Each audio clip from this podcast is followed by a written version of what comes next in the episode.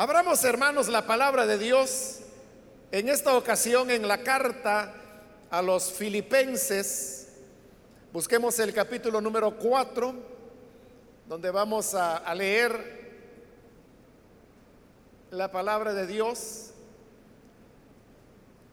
Filipenses, Filipenses, el último capítulo que es el número 4.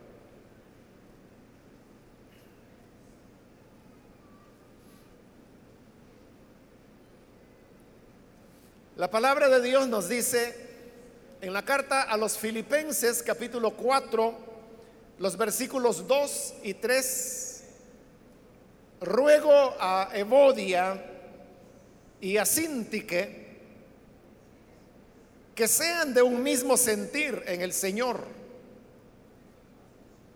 Asimismo, te ruego también a ti, compañero fiel, que ayudes a estas que combatieron juntamente conmigo en el Evangelio, con Clemente también, y los demás colaboradores míos, cuyos nombres están en el libro de la vida. Amén. Solamente eso leemos. Pueden tomar sus asientos, por favor, hermanos.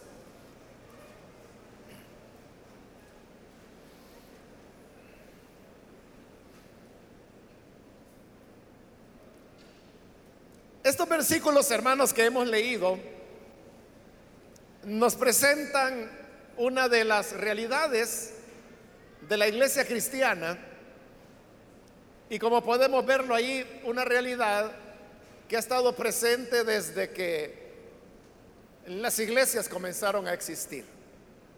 Recordemos que esta carta a los filipenses es enviada precisamente a la iglesia que estaba en esa ciudad de Filipos. Y Filipos fue la primera iglesia en el área de Macedonia que Pablo fundó. Y por eso estamos hablando de los inicios del ministerio de Pablo y consecuentemente una de las primeras congregaciones que fue establecida.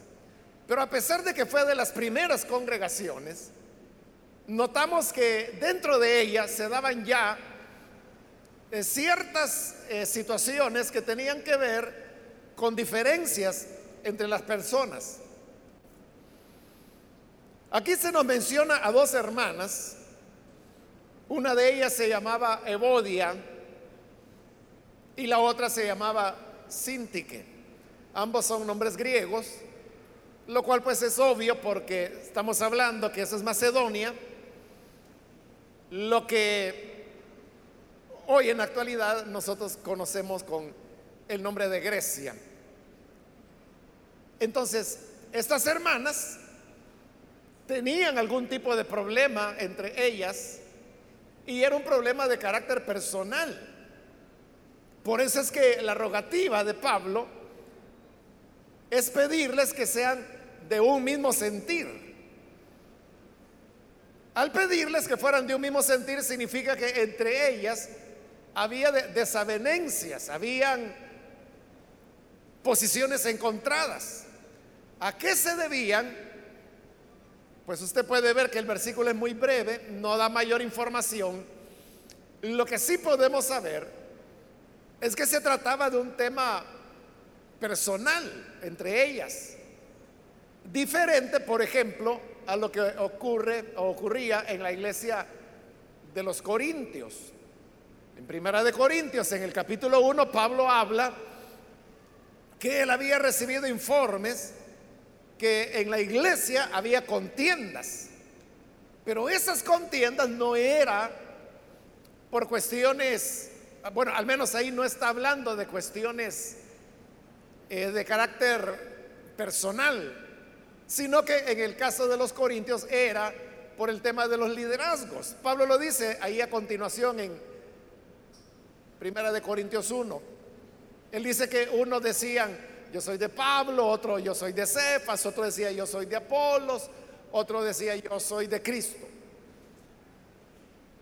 era entonces aquella una discusión y contiendas por cuestiones de, de liderazgos. En cambio acá era más una cuestión de asuntos personales y eso nos está retratando una realidad. Y es que dentro de las iglesias, como somos seres humanos, los que nos reunimos en ellas, cada ser humano viene con su propia historia, sus propias maneras de ver las cosas, sus propias heridas, sus propias experiencias buenas o malas que haya tenido en su influencia, en su infancia. Y cuando llegamos a la iglesia nos reunimos todos y entonces es por demás que no surjan elementos en los cuales se produzcan ciertas discordias o desavenencias. Y eso, hermanos, no es algo nuevo que yo le estoy diciendo, lo sabe usted perfectamente. Porque o usted mismo ha escuchado con frecuencia este tipo de situaciones, o a usted le ha tocado tener que enfrentar algún tipo de, de roce con algún hermano o hermana. Entonces uno oye de cosas como, por ejemplo, que tal hermana no le habla, tal otra, y son de la misma iglesia, ¿no? O que, fíjese que a mi hija le quitaron el privilegio porque hay un favoritismo hacia tal persona. A veces las desavenencias no solo son entre los miembros, se pueden dar con los ministros en donde es que fíjese que me trató mal o que me dijo tal cosa o me dijo la otra. Cuando nosotros nos enteramos de este tipo de situaciones, inmediatamente uno lo que piensa es, bueno, esto no debería darse dentro de las iglesias. Porque la gente razona, bueno, si, si todos estamos aquí por el Señor, todos lo amamos a Él, todos queremos servirle a Él, tenemos la misma palabra, el mismo anhelo, la misma lucha de, por la causa del Evangelio, entonces no deberíamos estar unidos. Claro que sí. Claro que no debería existir ese tipo de situaciones.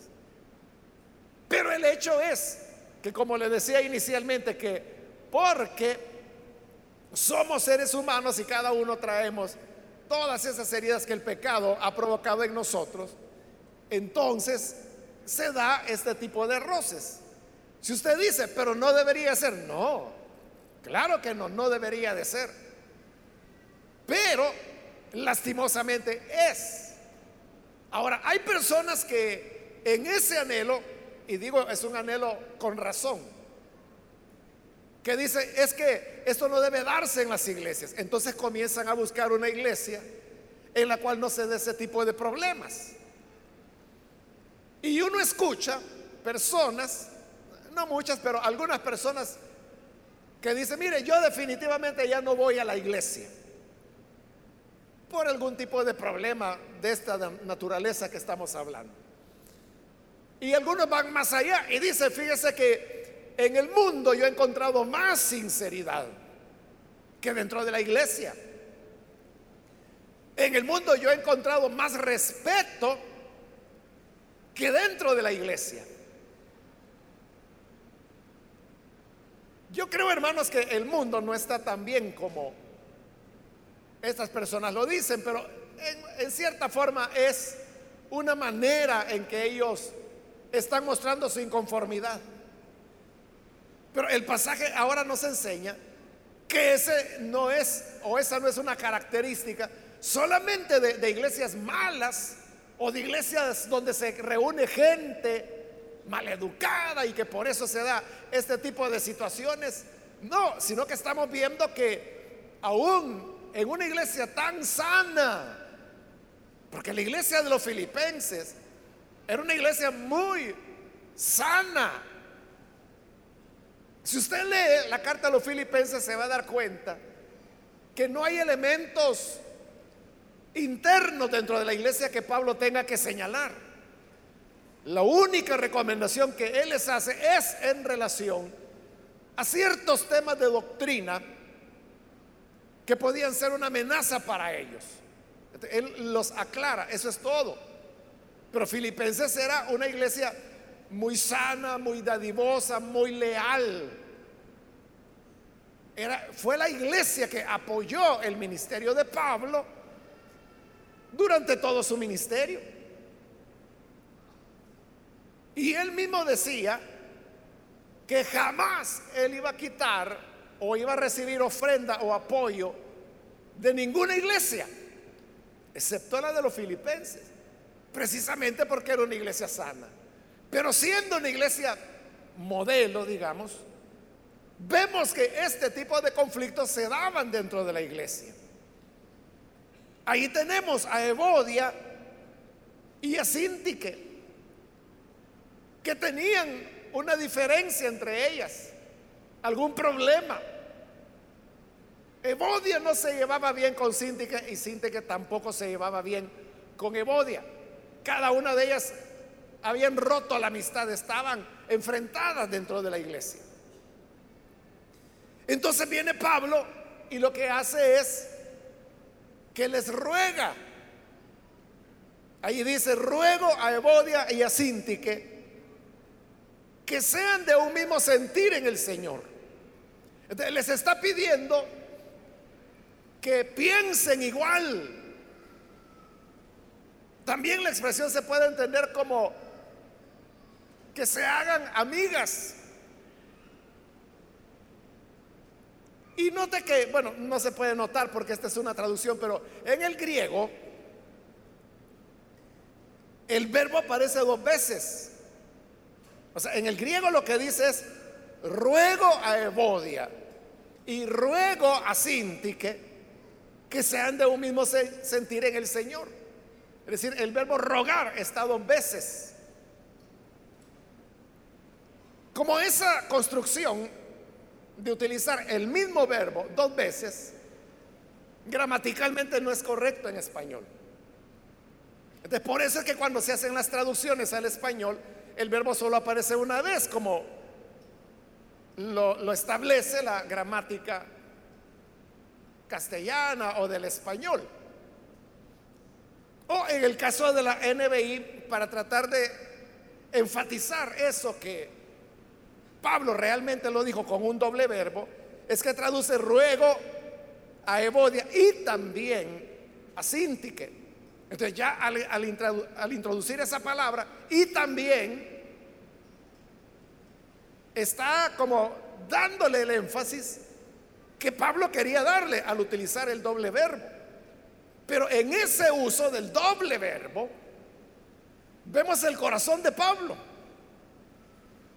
queriendo resolver esta dificultad que había entre las hermanas. Era como que si la agarrara a una por una y le dijera a Evodia, mira, te ruego que por favor sea de un mismo sentir con Sintique. Y luego agarra a Sintique y le dice, mira, te ruego que te hagas amiga de Evodia. Les está rogando a cada una y el ruego viene precisamente por lo que estábamos diciendo. Que son elementos que no deben darse dentro de una comunidad cristiana que ama al Señor, que ha nacido de nuevo, que tiene valores diferentes a los del mundo. Pero no solamente, hermanos, tenemos el, el elemento de que había una, un enfrentamiento entre Evodia y Sintique, sino que ve además en el versículo 3, asimismo te ruego también a ti, compañero fiel, que ayudes a estas, o sea, cuando habla estas, se está refiriendo a Evodia y a Sintique, que las ayudes a estas, oiga, que combatieron juntamente conmigo en el Evangelio.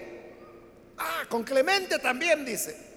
Y los demás colaboradores míos. Entonces, eso nos deja ver que tanto Evodia como Sintique no eran cualquier hermanitas de la iglesia que llegaban ahí, que se sentaban en la última silla de la casa. No era así, sino que estas eran colaboradoras de Pablo. De igual manera que se dice ahí que Clemente era colaborador de Pablo, igual lo era Evodia y Sintique. Claro, esa gente, hermanos, esos hermanos eran las personas en Filipos que le ayudaban a Pablo en el ministerio. ahí tenemos a Evodia, tenemos a Sintique, tenemos a Clemente.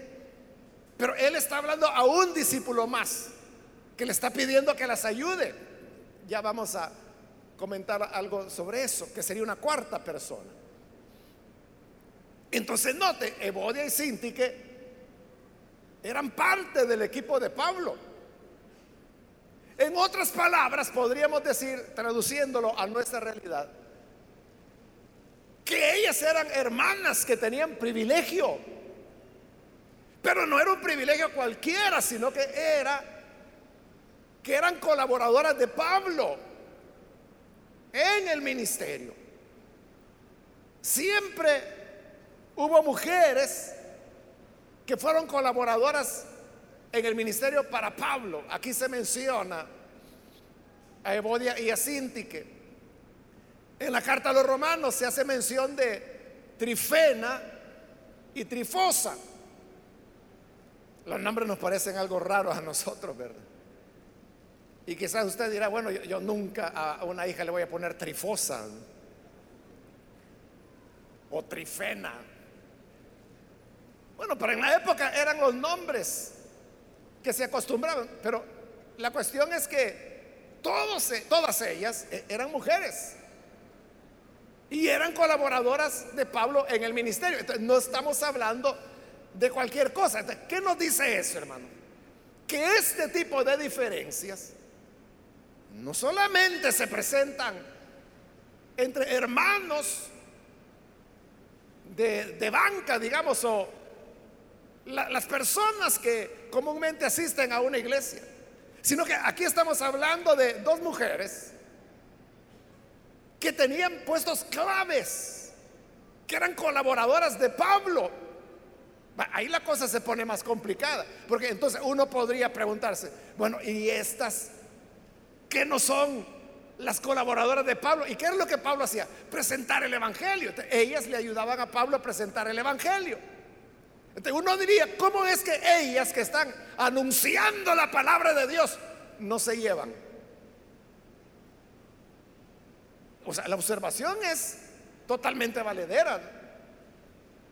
Y no era que Evodia fuera colaboradora de un predicador por allá y que Cinti que fuera colaboradora de otro predicador más allá. No, ambas eran colaboradoras del mismo apóstol Pablo mis colaboradoras, dice ella, dice él.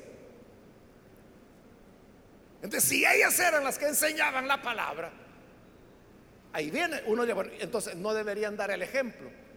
Por supuesto que sí, pero no se hablaban. Estaban enfrentadas. Ahora, si usted me pregunta, ¿y eso afecta a la iglesia? Pues por supuesto que sí. Y habrán personas que Quizás no creen al Evangelio cuando ven ese tipo de cosas. Claro, si la gente excusas anda buscando para no creer en Jesús. La gente anda buscando la menor excusa para no reconocer el señorío de Jesús sobre su vida.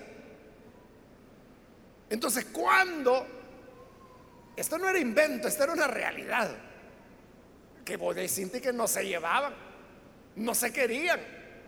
Y usted se puede imaginar si eran colaboradoras de Pablo. Yo así me las imagino, no sé si yo seré el malo, ¿verdad? Pero me imagino a Evodia tirándole indirectas a Sintique y Sintique a Evodia. Y tal vez diciéndole a los hermanos, ah, no, no, a esa no le hagan caso, si hace rara. Cosas de ese tipo. O llegaba Evodia y le decía, mire, ¿y usted por qué está haciendo eso? Ah, porque Cinti que me dijo, ¿y usted para qué le hace caso a esa, mujer? Usted tiene que hacer lo que yo hago. Y te ponían a la gente en problemas. Porque las diferencias que ellas tenían, y como eran ambas posiciones de liderazgo, podía afectar a la gente de la congregación. Entonces, significa esto, hermanos, que nadie se salva de esto. Ahora, el hecho de que esta es la realidad y que, como hemos dicho, se da en todos los niveles, es que eran las mujeres que estaban al lado de Pablo, el apóstol del Señor. Pero hasta ese nivel llegaban las diferencias. Entonces, esa es la realidad de la iglesia. ¿Y qué significa eso entonces? ¿Que la iglesia es una farsa? No.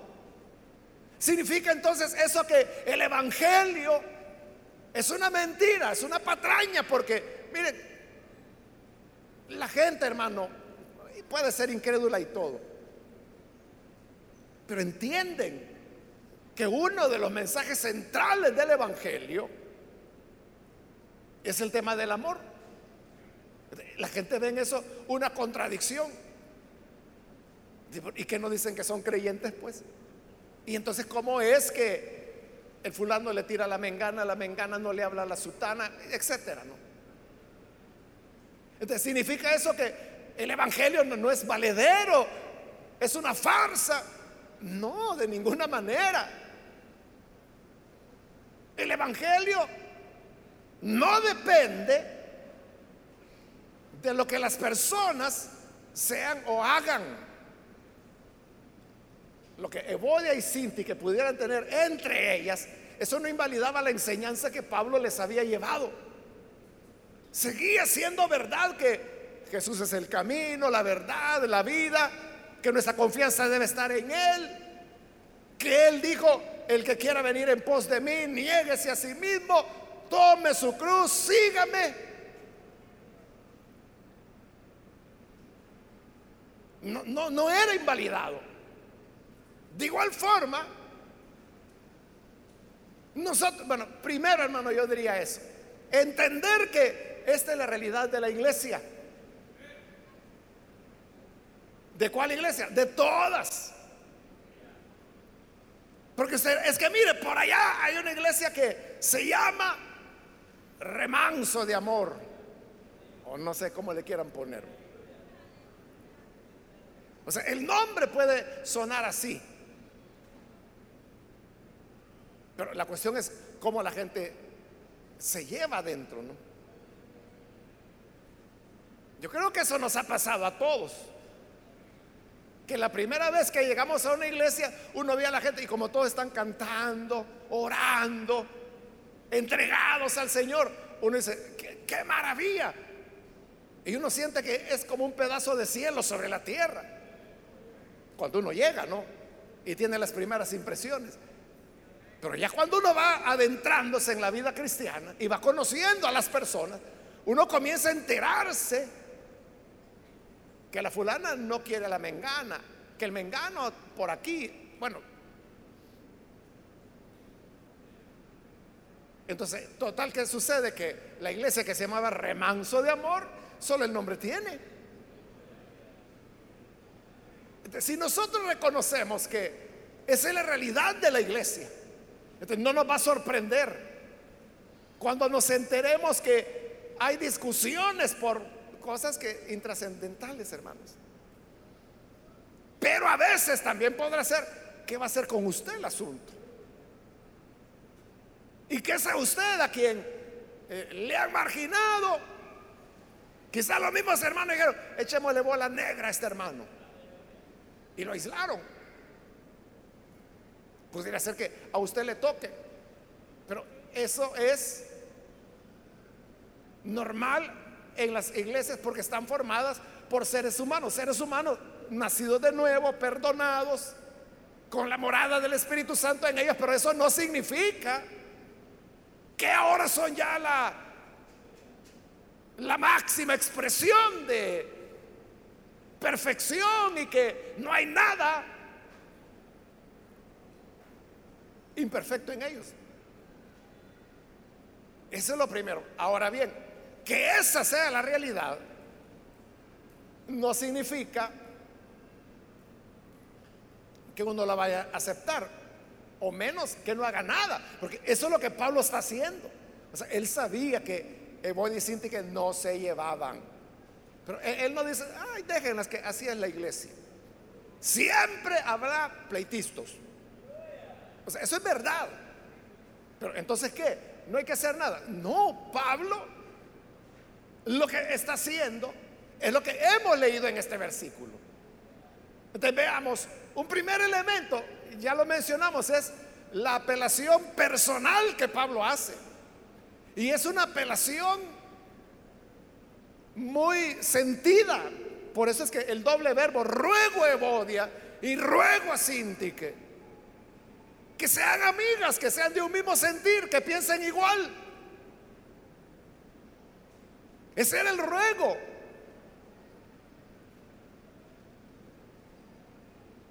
Cuando se habla de ruego, hermanos, es porque usted ya no tiene otra opción.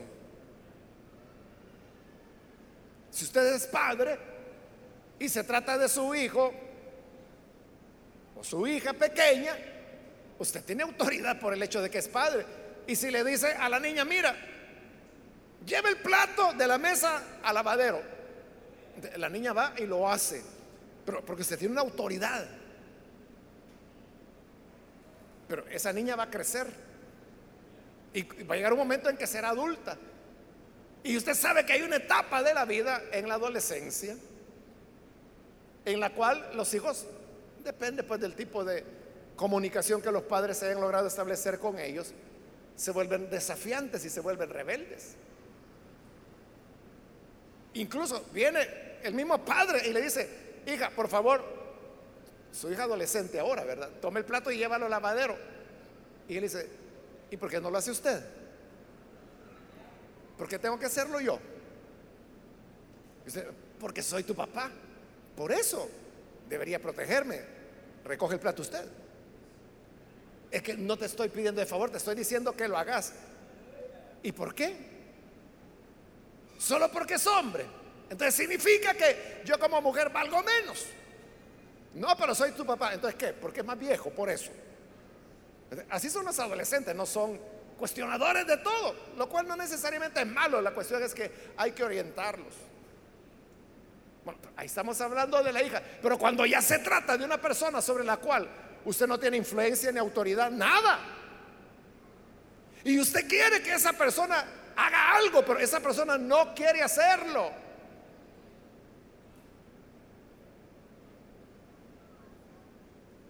Entonces, ¿qué le queda? ¿Qué recurso? Solo queda el tema de rogar. Mire, le ruego que por favor, tal o cual cosa, pero tiene que rogarlo porque este, cuando Pablo llega aquí al punto de rogar a Evodia y a Sintique, significa que él ya había agotado todo. Y ahora no le queda más que rogarles. Por eso le digo, es una solicitud muy del corazón de Pablo. Primero diríamos, ¿qué hacer ante esa realidad de, las discusiones entre hermanos? A veces, como uno no le puede ordenar a la gente lo que haga, lo único que queda es rogarle. Mire, por favor, por favor, cuando suceda esto, no le responda. Es que mire, es que ella tiene la culpa. Sí, yo entiendo, pero por favor, le ruego, ya no le responda. Ese sería un primer elemento. Ahora, o un segundo elemento. Recuerde que las cartas, cualquier carta, no, pero hablando de esta carta a los filipenses, o sea, Pablo la dictó, alguien la escribió y fue enviada a los filipenses. Cuando la carta llegaba a Filipos, los creyentes se reunían en las casas. Recuerden, no habían edificios para el culto cristiano en esa época. Entonces lo que hacían era que la carta la leían en voz alta. Primero porque solo tenían una copia de la carta.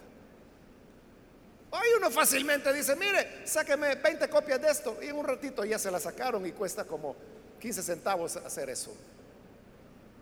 Pero en la época, hermanos, copiar una carta de la longitud de Filipenses podía tomar unos cinco días aproximadamente, por el tamaño.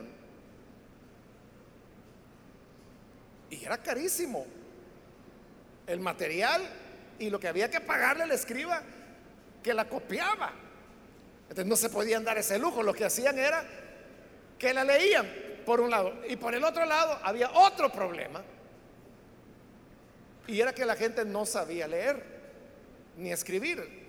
Los niveles de analfabetismo eran, se ha calculado que aproximadamente el 90% de las personas no sabían leer y escribir. aunque cada quien tuviera su carta, no le servía porque no la podía leer. Entonces tenían que buscar a un hermano privilegiado, porque en la época era un privilegio saber leer y escribir, que pudiera leer y que leyera bien.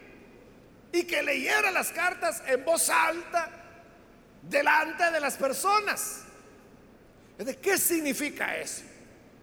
Que estaban leyendo la carta a los filipenses, a la congregación. Ahí estaba Evodia, ahí estaba Sintique, pero ahí estaban los demás hermanos también. Y el lector leía, así que hermanos míos, amados y deseados, gozo y corona mía, estad así firmes en el Señor, amados. Ruego a Evodia y a Cinti que, sean de un mismo sentir en el Señor. Pero lo estaban leyendo públicamente. Y ahí estaba Evodia, como le digo, ahí estaba Cinti, ahí estaba la congregación, todos oían. Porque esta no era una carta personal, es una carta dirigida a la iglesia.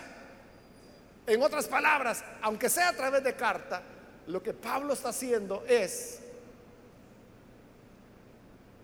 exhortarlas públicamente.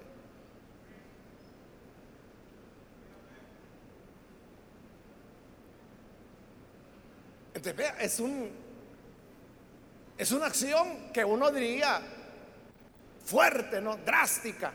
Sí, la era. Pero la cuestión es que no podían ser así las cosas, no debían ser así. Entonces Pablo llega, es, que por eso lo hacía público. Porque al hacerlo público, eso le creaba una presión a Evodia y a que No era, hermanos, que Evodia fuera una mala creyente, una carnal, o que Cinti que fuera una chismosa. las dos eran colaboradoras de Pablo. Eran hermanas con estupendas características, estupendas virtudes humanas y de mujeres, de, evangelio. Pero eso no significa que fueran perfectas. Entonces, ¿cuál cree usted que fue la reacción? Tomemos a, a Evodia, la del buen camino, porque eso significa el nombre Bodia, buen camino. Ella estaba ahí feliz, escuchando la lectura de la carta que Pablo les había enviado. Cuando de repente ruego a Evodia que sea de un mismo sentir con Sintique. Si usted hubiera sido Evodia, ¿cómo se hubiera sentido? Y lo están leyendo públicamente delante de la iglesia. Yo al menos lo que hubiera dicho es, qué pena, no qué vergüenza. No hallaría cómo esconderme bajo la silla. Eso es lo que Pablo buscaba. Como digo, era ya una medida fuerte. Pero él quería con eso crear la presión, voy a decir, de la vergüenza pública para mover a Evodia y a Cintia que finalmente dejaran de niñerías y que resolvieran la situación que tenían entre ellas. En tercer lugar, en el versículo 3 dice, asimismo, te ruego también a ti, compañero fiel.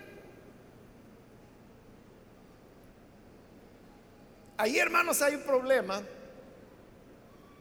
porque No se sabe si Pablo quiso decir, así como lo traduce la Reina Valera y la NBI, cuando dice compañero fiel. Porque lo que aparece en el original griego es, es la palabra sísigo. Y sísigo era un nombre. Entonces, lo que el original dice es, asimismo te ruego también a ti, sísigo, que ayudes a estas que combatieron. Entonces, la gran pregunta es, Pablo se estaba refiriendo a un hermano que se llamaba Sísigo y que le estaba pidiendo el favor, o Sísigo lo que significa es compañero fiel. Pablo se estaba refiriendo a alguien cuyo nombre no dice y que solo lo describe como un compañero fiel. Hay traducciones de la Biblia al español que traducen Sísigo. Pero no se vaya a extrañar usted alguna vez que leyendo alguna traducción de la Biblia, y, buenas, muy buenas traducciones, usted encuentre que diga, sí sigo. Te ruego a ti, sí sigo. Y usted, bueno, ¿y este sí sigo de dónde salió? Nunca lo había oído hablar, siempre estuvo allí. Bueno, no se sabe cómo le digo, pero ya sea que había un hermano que se llamaba Sísigo o había un hermano cuyo nombre no se nos da, pero que era compañero fiel de Pablo. Lo que Pablo está haciendo es que le está pidiendo ayuda. ¿Ayuda para qué? Te ruego también a ti, compañero fiel, o sí sigo, que ayudes a estas, a Ibodía, Sintique, que las ayudes.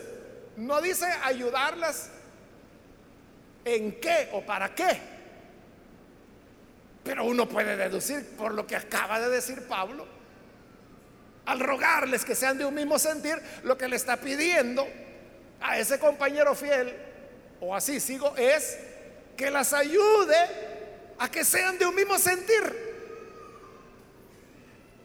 Es decir, lo que Pablo está pidiendo es la intervención de hermanos maduros de la iglesia para que ayudaran a Evodia y a Sintique a resolver la diferencia que tenían.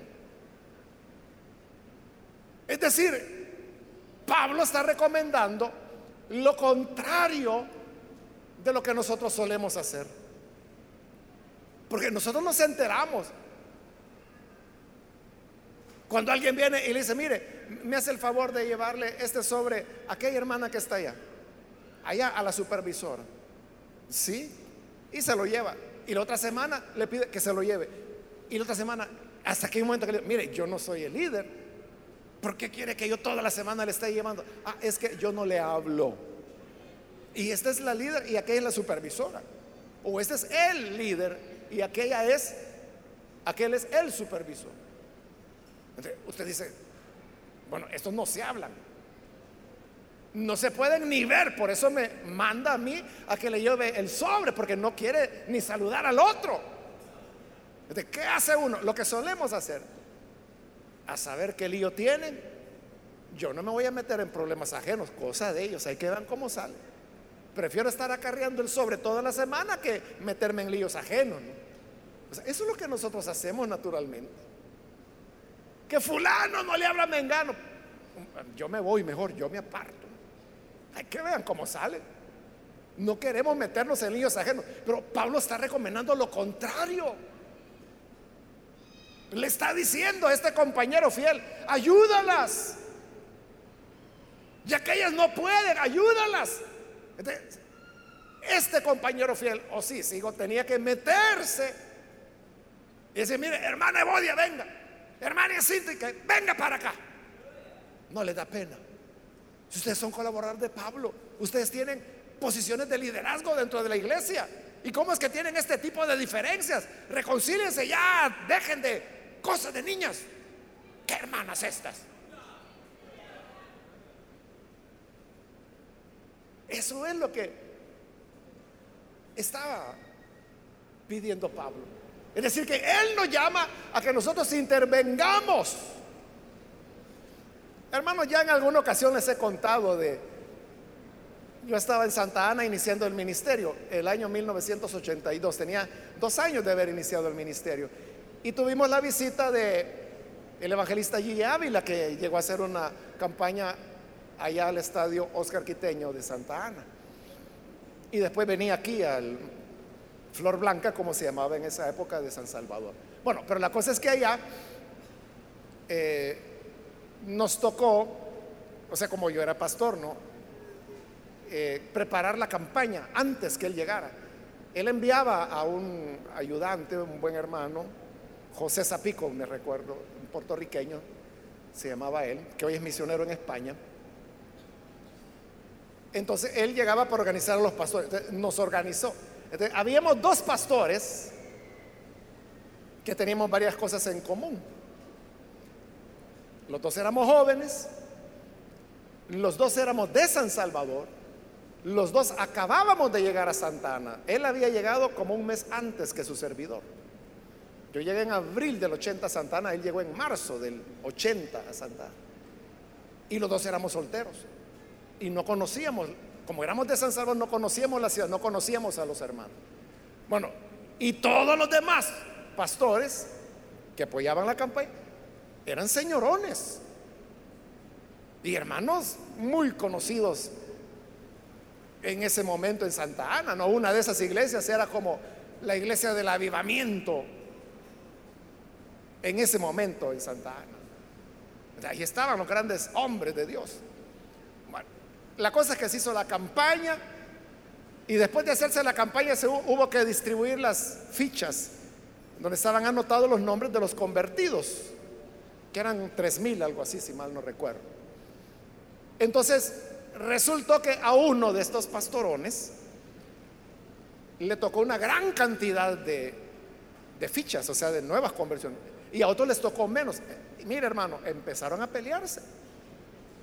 Y lo peor es de que ya el hermano Zapico ya no estaba, porque ya se habían venido a San Salvador a hacer la cruzada acá. Y empiezan a decirse cosas y empiezan... Y eran señorones, o sea, cuando digo señorones, entre 50 y 60 años de edad. Algo así, ¿verdad? Y más que señores gordos y todo eso, entonces. Y nosotros con este hermano joven solo veíamos que este le decía aquel y este aquel. Y ahí estábamos, solo yendo. Y yo, hermano, soy así, bastante callado, pero, eh, y bueno, y este otro joven, no tanto como yo, pero algo, ¿no? Pero él hablaba más. Y llegó un momento en que se molestó. Y se puso en pie y le digo, hermano, le digo, qué vergüenza, le dijo. ¿Cómo es que ustedes están peleando? Si yo al verlos acá, yo lo veo como que si fueran mis padres, pero están peleando como que si fueran niños. Este fue el acuerdo que tomamos, que las fichas se iban a distribuir de acuerdo a la ubicación de las iglesias que habíamos apoyado. Decía, al hermano le tocaron muchas es bendición que el Señor quiere darle a él. Entonces, no vamos a estar cambiando las reglas del juego ya cuando todo ha pasado. Y mire, se avergonzaron. Ahí se acabó el pleito. Este hermano, que como le digo, que en, esos abriles éramos jóvenes los dos, ¿verdad?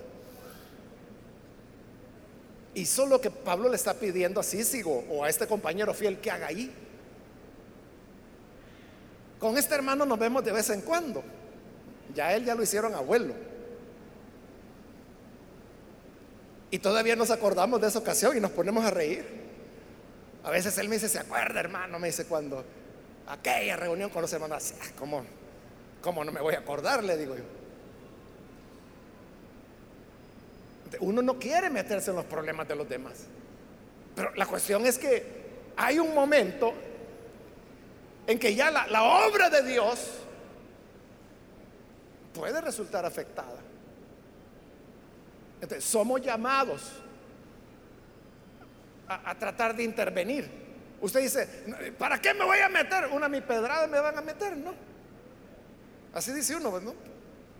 Yo voy a salir premiado y ellos después van a estar felices. Pero el deber es interceder tratar de, resolver las diferencias, e, en lugar de decir, mire lo que andan haciendo y son diáconos y son diaconistas. peor, o sea, en lugar de luchar por remediar las cosas, más grande hacemos las situaciones. Así que Dios nos ayude, nos dé sabiduría y nos dé gracia para poder atender estos problemas como los de la hermanita Evodia y la hermanita Sintique. Amén, hermanos. Vamos a cerrar nuestros ojos y vamos a inclinar nuestro rostro. Antes de hacer la oración, yo quiero invitar si hay con nosotros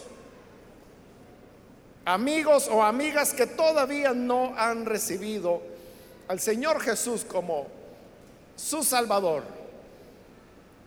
Mas ahora que usted ha escuchado la palabra de Dios, usted se da cuenta que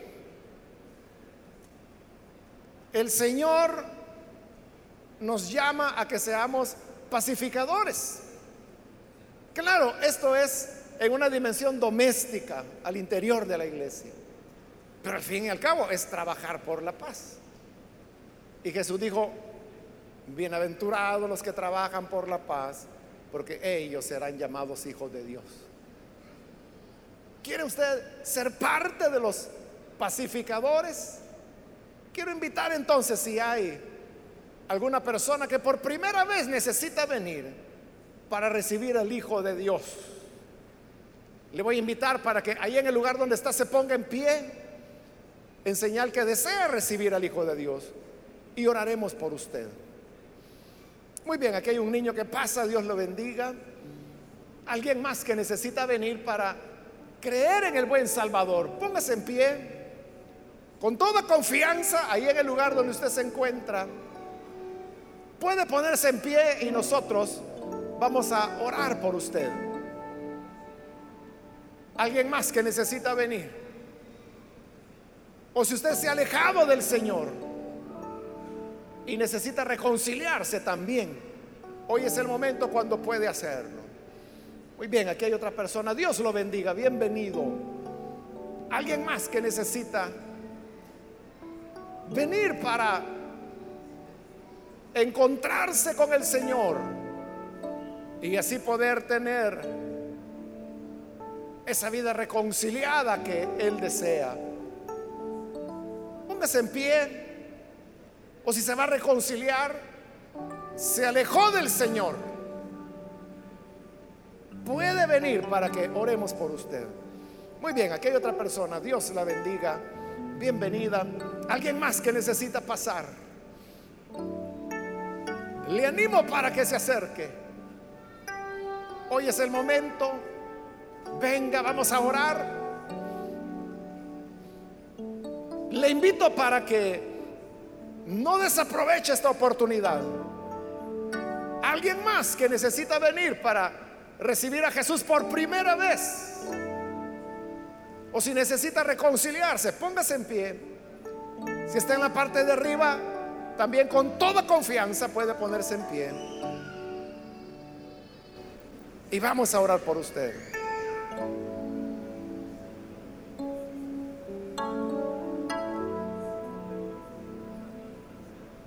¿Hay alguien?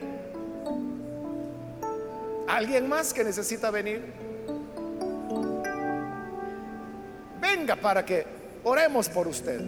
Este ya, la última invitación que hago, si hay alguien más que necesita venir al Señor o reconciliarse, pase en este momento.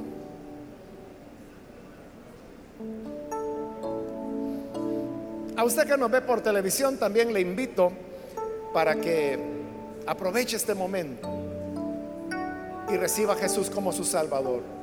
Ore con nosotros. Señor, te damos las gracias por cada persona que está aquí al frente y también por aquellos que a través de televisión, la radio o internet hoy están abriendo sus corazones para creer en ti. Te rogamos, Padre, que según tu bondad, tú puedas manifestarte, manifestar tu gracia, para que haya perdón de pecados y que aún aquellos que necesitan ser de un mismo sentir con otras personas, que tú puedas obrar, actuar, para que así sea, Señor, para que lo hagan y para que de esa manera tu nombre pueda ser glorificado. Bendice, Dios mío, cada persona, a cada hermano, ayúdanos para que seamos constructores de reconciliación y que intervengamos en aquellas personas que necesitan un apoyo para poder resolver sus conflictos. Ayúdanos a hacerlo de esa manera y que así todos nos convirtamos en compañeros, compañeras fieles. Por Jesús nuestro Señor lo pedimos. Amén.